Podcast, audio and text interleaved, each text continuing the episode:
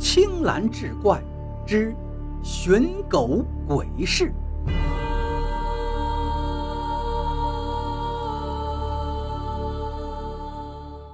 就在我把眼睛别到一旁，不敢直视之时，神婆已经慢慢回神了，手也不动了，闭上了眼睛，头也低了下去，不动如观音的神像。我顿觉惊奇，不由得凑近前去，想把他看个仔细。你看什么呢，小伙子？是被吓到了吗？猛然，神婆头一抬，双眼一睁。带着诡异的一笑，看着我说道：“我一个机灵，赶紧往后撤了一下，好像要避开什么不祥之物似的。”“呃，没，阿姨，我家小白有眉目没有？刚才……”我试探着询问，却欲言又止，心里极度害怕那是个真相。有了，我先问你。假如你家小白已经被人害了，你找他回来还有什么意义呀？神婆说了这么一句话，好像已经宣告了不好的结局。您是说我家小白已经被人宰了？可恶呀！我就担心会是这样，那些混蛋人渣偷我家的狗，还把他的肉让别人吃，罪孽呀！我一定不能饶过他们！我越说越气，越气骂得越起劲。估计这回观音菩萨也劝不了我了，他也熄灭不了我心中的怒火。别急，你家小白还有一线生机，就看你能不能赶得及了。这样吧，我告诉你小白的具体位置，你给我一千块钱。以表诚意，神婆酝酿了许久，终于开口了。看来真是循序渐进，紧扣人心呐。什么？一千块？你还不如去抢吧！我的注意力全在这一千块钱上了。这神婆宰人真是狠呐！小伙子，先不要着急，我还没说完呢。只要你答应我一个条件，事成之后，我就把这一千块还给你。我神婆一向说话算数。神婆话锋一转，说出了自己的条件。不过，神婆很讲诚信，这事儿应该不假，因为到目前为止，还真没有听说神婆坑人的。随后，我在将信将疑中。扫码把一千块钱转给了他，他立刻给我开了一张收据，真是专业呀！为了保险起见，我还当场加了他的微信。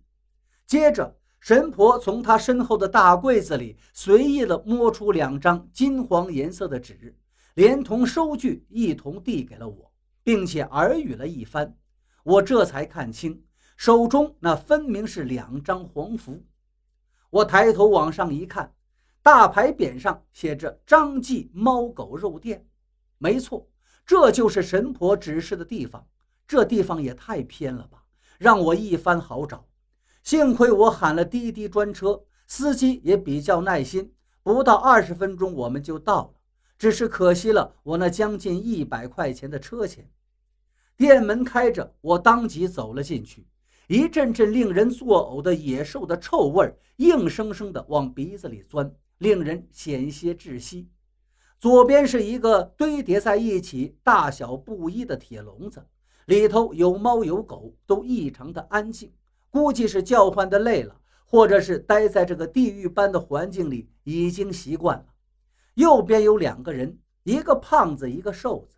瘦子正在熟练地给一只白色的狗剥皮，胖子正在案板上砍剁着血淋淋的肉。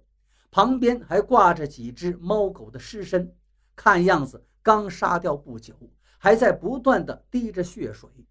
这地狱般的场景令人胃里翻江倒海。老板，买新鲜的狗肉不？瘦子首先看到我，停止了手上的活，将沾满血污的双手在脏不拉几的衣服上擦了擦，对我露出了职业笑容。我我我是在找一条白狗。我战战兢兢说明来意，因为胖子的每一次砍刀剁下去，都让我心惊肉跳，而且不单我的牙齿抖了几下，脸皮也都跟着抖动起来。去去去，这里头都是死猫死狗，想找活的到别的地方去。瘦子一听我不是顾客，立马变了脸色，摆摆手示意我赶紧离开。我可没有照做。而是一直在观察那条死狗，我冷不丁发现那狗脖子下边压着两个小铃铛，这两个熟悉的铃铛啊，那是我女朋友亲手给它挂上去的。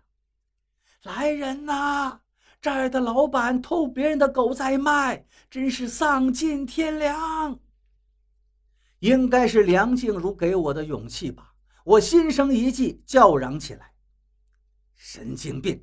别妨碍我们做生意！说完，胖子生气地放下手中的砍刀，跑了过来，推了我一把。由于他力道太足，我当即重心失稳，踉跄着后退了好几步。我并没有示弱，已经被愤怒冲昏了头脑，挥舞着拳头上去就给胖子的脸上打了一掌。胖子显然没有料到我敢还手，当即也回敬了一记重拳。我立刻被打倒在地。脸上火辣辣的疼，自不量力，你个信球！瘦子见状也赶了上来，朝着我的肚子狠踹几脚，还爆出几句粗口。我顿觉浑身上下疼痛难忍，大声嚎叫起来。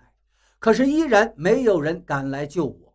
我这才意识到，这里地处偏僻，人烟稀少，就算我喊破喉咙，也不太可能有人来管的。糟糕！我的意识开始模糊了，应该是因为刚才挨了胖子那一拳吧。我只觉得头昏眼黑，天旋地转，还有点恶心，想吐。